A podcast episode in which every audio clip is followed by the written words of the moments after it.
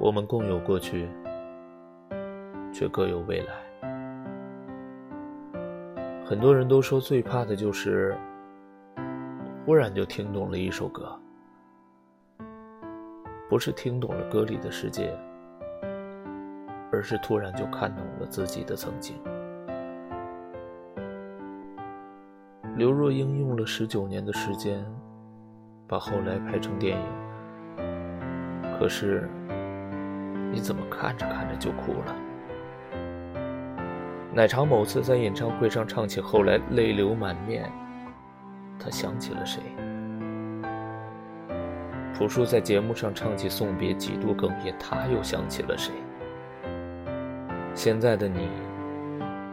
又想起了哪座城市和生活在那里的人？你曾经是否有过这样的一场爱情？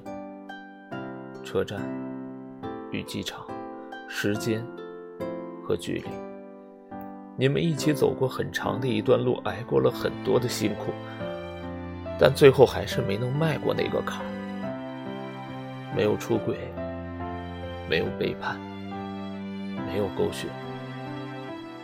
但就是没办法继续在一起了，因为你发现相距几千里，连吵架都是没有温度的歇斯底里。虽然真的真的很爱你，只是爱到最后，再也爱不动了。我们都曾经历过相识相知之后相爱相守，也曾有误解争吵，恨不得下一刻就出现在对方门前，一张张车票。一条条聊天记录，一段段回忆。这样的爱情故事不曲折不离奇，充满着世俗烟火气息，不是电影桥段，但却真实残酷。后来终于有一天平静地说了分手，从此地球上多了一个再也不敢去的城市。但分手的原因却说不出口，只能淡淡的说一句：我真的累了。抱不到的你和看不到的未来，最终都被时间打败。你终于不再是我人生里的讳莫如深，那段过往，也变成了酒后提起微微一笑的故事。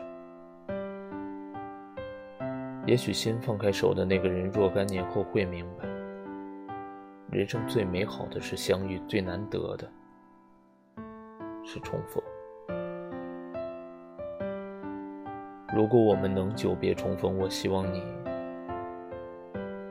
别来无恙。